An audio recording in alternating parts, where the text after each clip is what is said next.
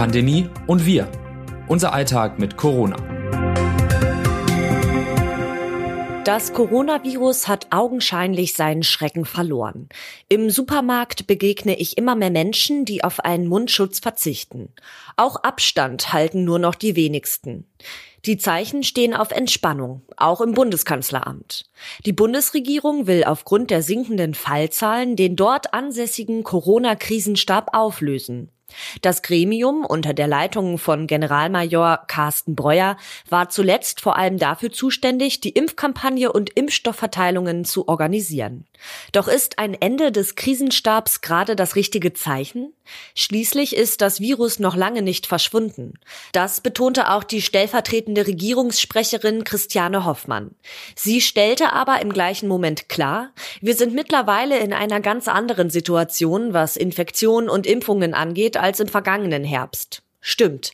Drei Viertel der Deutschen sind mittlerweile vollständig geimpft. Mehr als jeder zweite sogar geboostert. Und mit Omikron dominiert eine Virusvariante, die hoch ansteckend und immunflüchtig ist, dafür aber grundsätzlich mildere Krankheitsverläufe verursacht. Die hohe Immunität in der Bevölkerung und die geringere Krankheitsschwere lassen auf einen weiteren, weniger turbulenten Herbst als im vergangenen Jahr hoffen. Vorausgesetzt, es taucht keine neue, gefährlichere Virusvariante auf. Vielleicht ist es also tatsächlich Zeit, den Katastrophenmodus auszuschalten und die Kraftreserven nach der anstrengenden Berg- und Talfahrt der Corona-Fallzahlen in den vergangenen Monaten aufzutanken. Doch fest steht schon jetzt, es braucht frühzeitig einen Plan für den Herbst, wenn wieder mehr Infektionen auftreten werden. Zumindest am Expertenrat will die Bundesregierung weiterhin festhalten. Das Gremium, das aus Wissenschaftlerinnen und Wissenschaftlern unterschiedlicher Disziplinen besteht und die Regierung berät, arbeitet bereits an einer Handlungsempfehlung für die kalte Jahreszeit. Hoffentlich finden diese Vorschläge dann auch Gehör. Erkenntnis der Woche. Die meisten Menschen in Deutschland sind bereits mit dem Coronavirus in Kontakt gekommen. Darauf deutet eine Modellierung des Robert Koch Instituts hin. Kontakt mit dem Virus bedeutet, sie sind infiziert gewesen und oder geimpft. Schließlich wird dem Immunsystem mit den Impfungen ebenfalls ein Teil des Virus, das Spike-Protein, präsentiert. Das RKI schätzt, dass bis Ende März nur rund sieben Prozent der Bürgerinnen und Bürger immunologisch naiv gewesen sind, also weder geimpft waren noch über eine Ansteckung mit dem Coronavirus in Kontakt gekommen sind. Exakt beziffern lässt sich dieser Wert jedoch nicht. Dass schätzungsweise nur noch sieben Prozent der Deutschen immunologisch naiv sind, ist gut. Denn es bedeutet, dass in der Bevölkerung eine gewisse Immunität vorhanden ist, die die Ausbreitung des Coronavirus eindämmt. Es gibt jedoch noch einige Fragezeichen. Zum Beispiel, wie gut sind die übrigen 93 Prozent vor Ansteckung und Erkrankung geschützt? Und wie lange hält der Immunschutz von Genesenen an, ehe sie sich erneut mit dem Virus infizieren? Diese Unsicherheiten machen es schwierig, Prognosen für die kommenden Wochen und Monate zu stellen. Die hohe Immunität bietet auf jeden Fall die Chance, dass im Herbst, wenn sich das Infektionsgeschehen voraussichtlich wieder zuspitzen wird, weniger schwere Fälle auftreten, die die Krankenhäuser belasten. Und auch Lockdowns wird es wohl keine mehr geben. Die gemischte Bevölkerungsimmunität, bestehend aus Impfungen und Infektionen, könne sich zudem positiv auf die Entwicklung von Virusvarianten auswirken, merkte Virusevolutionsforscher Richard Neher an. Mit zunehmender Diversität werden Varianten, die die Immunität der Mehrheit der Bevölkerung umgehen, weniger wahrscheinlich. Alltagswissen. Der Corona-Schnelltest ist positiv, der PCR-Test im Anschluss aber negativ. Wie kann das sein? Einer der beiden Tests hat offensichtlich ein falsches Ergebnis geliefert.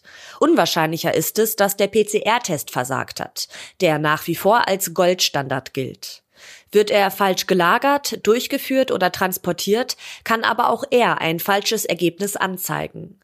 Wahrscheinlicher aber ist, dass der Schnelltest nicht richtig funktioniert hat, was meist dann der Fall ist, wenn die Qualität des Tests schlecht ist oder er nicht richtig angewendet wurde. Was Sie beachten sollten, wenn Sie einen Corona-Schnelltest machen, hat meine Kollegin Saskia Heinze zusammengefasst. Nicht nur ist es wichtig, dabei einen Blick in die Packungsbeilage zu werfen, sondern auch die Lagertemperatur und den Ablesezeitpunkt zu beachten. Grundsätzlich gilt, ein negatives Schnelltestergebnis stellt immer nur eine Momentaufnahme dar. Es kann sein, dass der Test schon am nächsten Tag positiv ausfällt. Genauso sollte ein positives Ergebnis immer durch einen qualitativ hochwertigeren PCR-Test kontrolliert werden. Zitat der Woche. Ich gehe davon aus, dass Maßnahmen wie die Maskenpflicht im Winter zurückkommen. Jedenfalls im öffentlichen Raum und in Innenräumen, wo Abstand halten schwierig ist.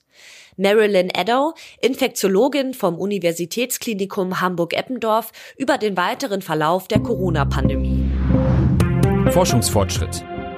Eine Blutuntersuchung kann Hinweise liefern, um festzustellen, wie schwer eine infizierte Person an Covid-19 erkrankt. Genauer gesagt ist es eine bestimmte Gruppe von Killer-T-Zellen, die darüber Auskunft geben. Sind die Immunzellen nur in geringer Menge im Blut vorhanden, kann das ein Frühwarnzeichen für einen schweren Krankheitsverlauf sein, wie Forschende aus der Schweiz herausgefunden haben. Der Killer-T-Zellenmangel ließ sich bei Corona-Erkrankten bereits bei der Aufnahme in eine Klinik nachweisen. Wird er frühzeitig erkannt, können gezielt Medikamente zur Behandlung der Corona-Erkrankung eingesetzt und die Betroffenen im Krankenhaus genauer überwacht werden. Wer sich mit dem Virus infiziert und starke Symptome bei sich bemerkt, sollte nicht zögern, den Hausarzt oder die Hausärztin zu konsultieren. Verschlechtert sich der Zustand, sollte eine Klinik aufgesucht oder der Notruf unter 112 angerufen werden. Pandemie im Ausland. Angelique Coetzee ist eine der Forschenden, die Ende vergangenen Jahres die Corona-Variante Omikron in Südafrika entdeckt hatten. Nach ihrem Fund waren innerhalb kurzer Zeit auch erste Fälle in Deutschland aufgetaucht. Und auch jetzt scheint Südafrika anderen Nationen wieder zeitlich voraus zu sein. In dem Land deutet sich eine fünfte Infektionswelle an, ausgelöst durch die Omikron-Subtypen BA4 und BA5. Die neuen Virusvarianten seien trügerisch, insbesondere BA4, erklärte Allgemeinmedizinerin Coetzee im Gespräch mit meinem Kollegen Markus Schönherr. Infizierte würden vermehrt Husten und Symptome einer Bronchitis aufweisen, hätten teilweise auch Ohreninfektionen. Einige von ihnen hätten sich bereits mit Omikron infiziert, andere seien sogar dreifach geimpft gewesen. Alles deutet darauf hin, dass sich das Virus dem Immunsystem entziehen kann.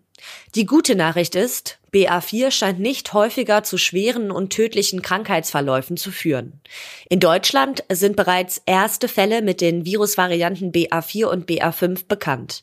Noch nehmen sie aber keinen Einfluss auf das Infektionsgeschehen. Das Robert Koch Institut bezifferte ihren Anteil zuletzt mit weniger als 0,5 Prozent. Was kommt? Die Europäische Arzneimittelbehörde EMA rechnet damit, dass ein Impfstoff gegen die Corona-Variante Omikron spätestens Ende September zur Verfügung steht. Die erforderlichen klinischen Studien liefen, sagte am Donnerstag der EMA-Direktor für Impfstrategie Marco Zavalleri. Die größten Chancen auf eine Zulassung hätten die Präparate von BioNTech Pfizer und Moderna, aber auch die Wirkstoffe anderer Hersteller würden laufend geprüft werden. Thomas Mertens, Chef der Ständigen Impfkommission, machte in dieser Woche erneut deutlich, ältere und andere Risikogruppen sollten nicht darauf warten, bis ein an die Omikron-Variante angepasster Impfstoff kommt. Sie sollten die jetzt verfügbaren Vakzine nutzen, um sich impfen und boostern zu lassen. Allen über 70-Jährigen, Bewohnerinnen und Bewohnern von Alten- und Pflegeheimen, Immungeschwächten und Mitarbeitenden im Gesundheits- und Pflegewesen empfiehlt die STIKO auch eine zweite Auffrischungsimpfung. Diese sollte frühestens drei bzw. sechs Monate nach dem ersten Booster erfolgen. Was die Pandemie leichter macht. Das erste Sommerwetter hat dieser Tage Deutschland erreicht. Die Corona-Lage bessert sich. Da steht vielen Menschen der Sinn nach Abwechslung und Unternehmungen im Freien. Meine Kollegin Talisa Moser hat zehn Freizeittipps zusammengestellt, die fast nichts kosten. Wie wäre es zum Beispiel mit einer Radtour nach dem langen Winter, sich die frische Luft um die Ohren wehen zu lassen oder Waldbaden gehen? In der Natur gibt es schließlich immer etwas zu entdecken. Und wer einen Tag im Grünen verbringen möchte, kann diesen mit einem abendlichen Blick auf den Sternenhimmel ausklingen lassen. Auf diese Weise lässt sich bestimmt der stressige Alltag für einen Moment vergessen. Was sonst noch wichtig ist. Der Klimawandel sorgt dafür, dass sich in Deutschland neue Mückenarten ausbreiten. Steigen die Temperaturen weiter an, könnten einige von ihnen in Zukunft tropische Krankheiten wie das West-Nil-Fieber übertragen. Diese Erkrankung verläuft meist symptomlos, kann aber auch mit grippeähnlichen Beschwerden wie Fieber, Schüttelfrost sowie Kopf- und Rückenschmerzen einhergehen. Schwere und tödliche Krankheitsverläufe sind eher selten. Meine Kollegin Irene Habich hat sich vier Mückenarten genauer angesehen, die als potenzielle Virusüberträger in Frage kommen. Darunter sind nicht nur eingeschleppte Arten wie die asiatische Trauermücke oder die asiatische Buschmücke, sondern auch die hierzulande am stärksten verbreitete gemeine Stechmücke. Sticht sie Zugvögel, die das Westnil-Virus, den Auslöser der Krankheit, in sich tragen, kann sie anschließend Menschen oder auch Pferde mit dem Erreger infizieren. Mit höheren Temperaturen dürfte es das Virus leichter haben, sich in den Mücken zu vermehren, befürchten Expertinnen und Experten. Bisher gilt vor allem der Osten Deutschlands als Hotspot des Westnil-Virus. Das Autorinnen-Team dieses Newsletters meldet sich am Donnerstag wieder. Text Laura Beigel, am Mikrofon Alice Mecker.